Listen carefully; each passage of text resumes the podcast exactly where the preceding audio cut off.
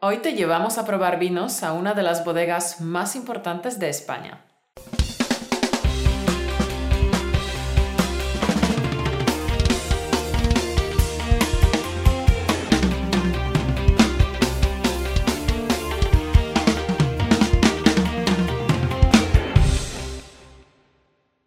No hace mucho, en el podcast 154, te hemos hablado sobre Valladolid, una ciudad española con mucha historia. Y también te hemos hablado sobre el concurso nacional de pinchos en el podcast 146.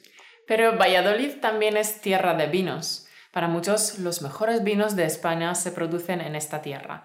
Y si ya te entraron ganas de visitar Valladolid, hoy te traemos una razón más para acercarte a esta región. Hicimos una visita a las bodegas Protos y vamos a contarte algunas de las cosas que nos explicaron allí. Así podrás practicar tu escucha de español y absorber nuevas palabras y expresiones. Y si eres alumno de nuestro curso Piensa y habla en español, puedes utilizar este capítulo para trabajar con el activador de fluidez. Y si no sabes lo que es el activador de fluidez, te diré que es una actividad de nivel 10 que te ayudará a convertir tu vocabulario pasivo en vocabulario activo. Puedes saber más sobre esta técnica en el podcast 108. Te dejamos el link aquí arriba. La bodega Protos se encuentra en un pueblo llamado Peñafiel, que está a 60 kilómetros de distancia de Valladolid. Pero tienes seis autobuses diarios para ir allí, así que la distancia no es problema. En Peñafiel puedes visitar la Plaza del Coso, que existe desde la Edad Media. En ella se realizaban justas y torneos, y posteriormente se empezó a dedicar a las corridas de toros. La plaza es muy llamativa por sus balcones en madera construidos para contemplar los espectáculos.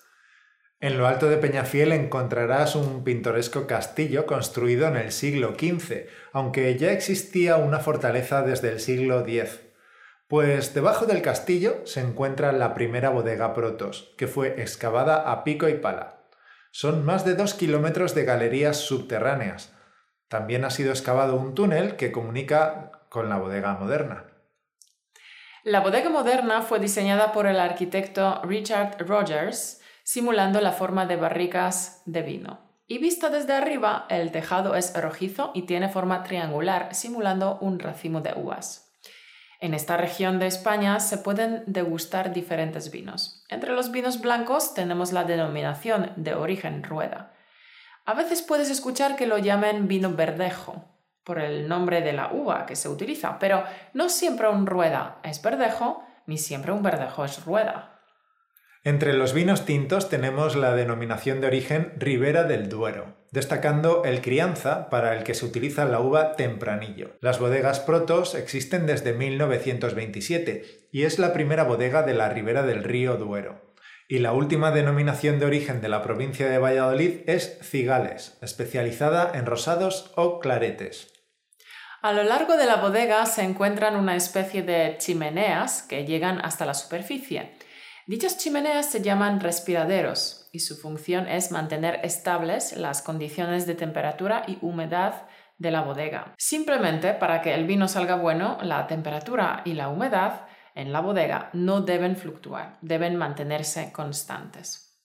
En Peñafiel a estos respiraderos también se les llama luceras, palabra que viene de luz, luz, luceras porque dejaban entrar la luz a las profundidades de la bodega. Las luceras tienen un poco más de un metro de diámetro y en Protos algunas de estas luceras tienen hasta 60 metros de altura. Están picadas a mano porque antiguamente no había máquinas que pudieran hacerlo. Así que, como te puedes imaginar, picar a mano una bodega dentro de una montaña era un trabajo arduo y difícil.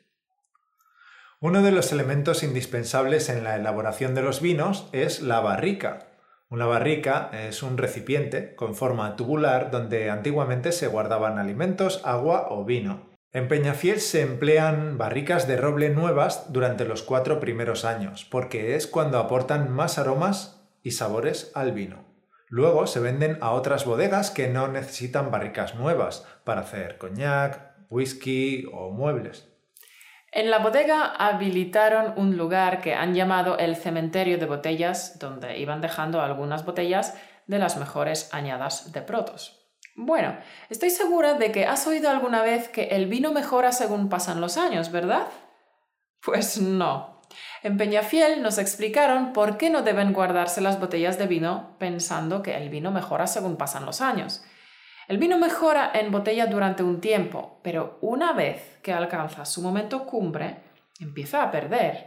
Y además habría que guardarlo en una zona al 50% de humedad, oscuro, con la botella tumbada y sin tocarla nunca. Y esto no se puede hacer con vinos jóvenes.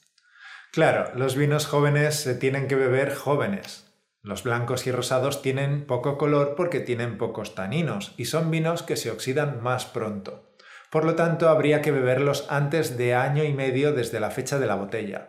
Los vinos tintos jóvenes tienen algo más de color y más taninos, por lo que podemos guardarlos hasta dos años. Luego empezarán a perder propiedades.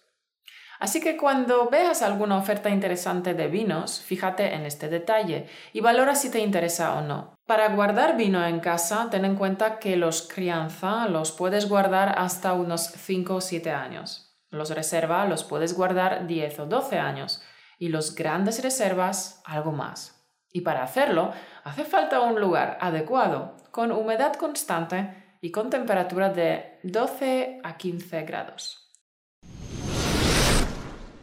En algunas zonas de la bodega se pueden observar unas tapas en el suelo. Esas tapas son la única abertura de 18 depósitos de vino que están en el subsuelo. Estos son los primeros depósitos, que era lo más moderno en aquellos momentos. Son depósitos de cemento recubiertos de una resina que los impermeabiliza. En estos depósitos caben entre 20.000 y 50.000 litros. La dificultad de estos depósitos antiguos es su limpieza, porque no se puede hacer con máquinas. Para limpiarlos tiene que entrar alguna persona que quepa, con una mascarilla debido a la falta de oxígeno y con un cepillo para cepillar las paredes. Todo a mano. Horas y horas de limpiar las paredes con un cepillo en la mano, así que posteriormente se empezaron a usar depósitos de acero inoxidable que son más fáciles de limpiar. Protos empezó en 1927 y dos años después ya recibieron premios internacionales, así que decidieron ampliar las instalaciones con unas galerías de mayores dimensiones, ya que las anteriores obligaban a trasladar las barricas una a una con carretillas. Y para aprovechar mejor el espacio dentro de la bodega y producir más vino, comenzaron a organizar las barricas empiladas, unas encima de otras, hasta un máximo de tres filas. Y mientras estoy diciendo estas palabras seguro que te preguntarás, ¿y por qué tres filas y no cuatro o cinco?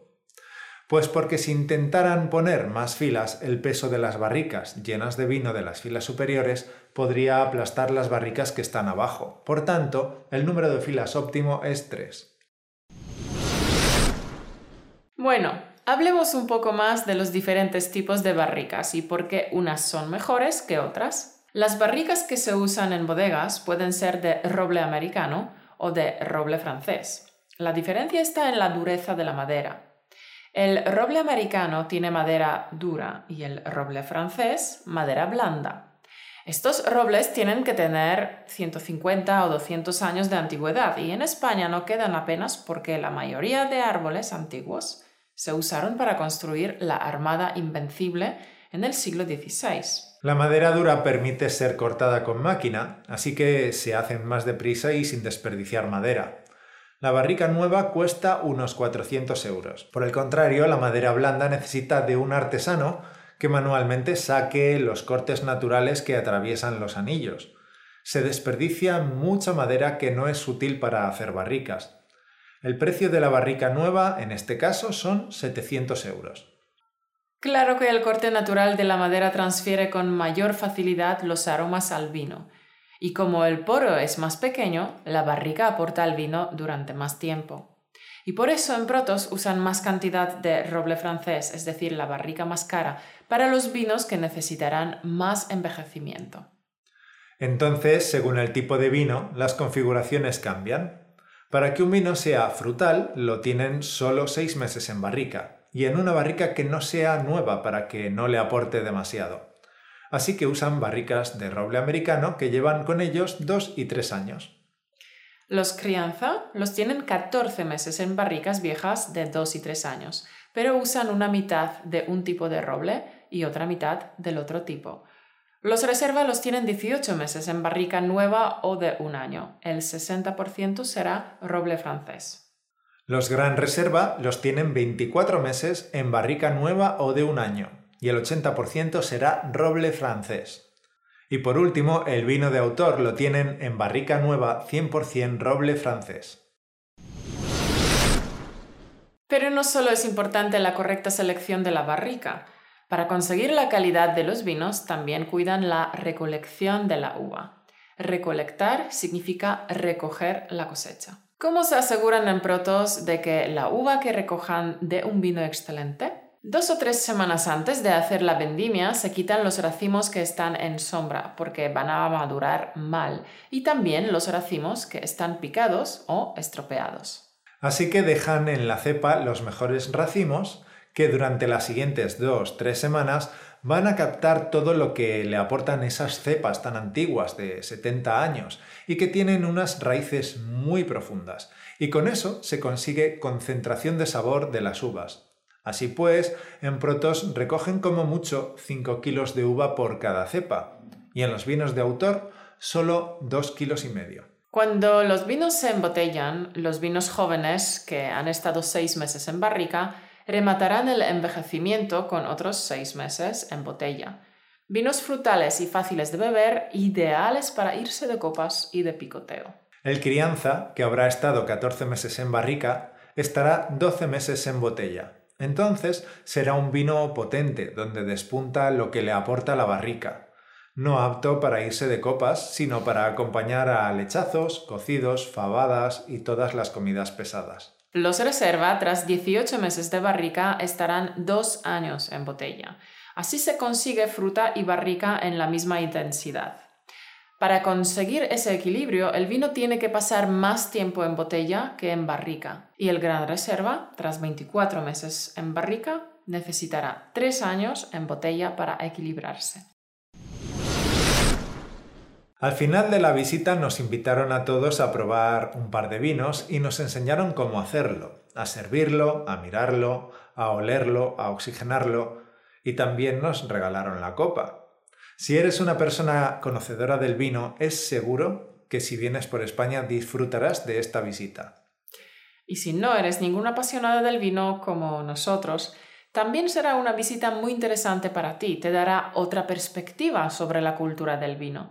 Desde luego, la humanidad produce vino desde hace más de 7.000 años, así que vale la pena saber un poco más sobre su producción porque es todo un arte. Y después de haber visto este capítulo y haber practicado con el activador de fluidez, podrás poner a prueba tu español sobre el terreno.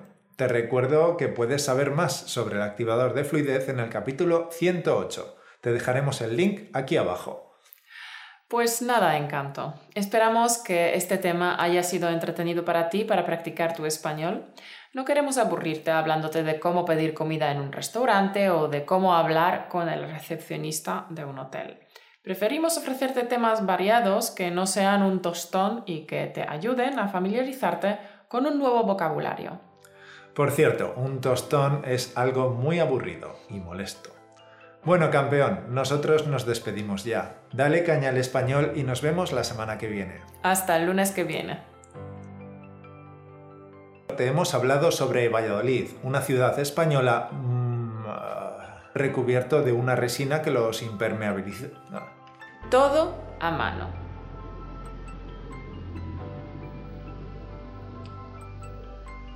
Bueno, alguna vez tiene que pasar el tren, sí. Protos empezó en 1927 y dos años después comenzaron a organizar las barricas empiladas, una, unas...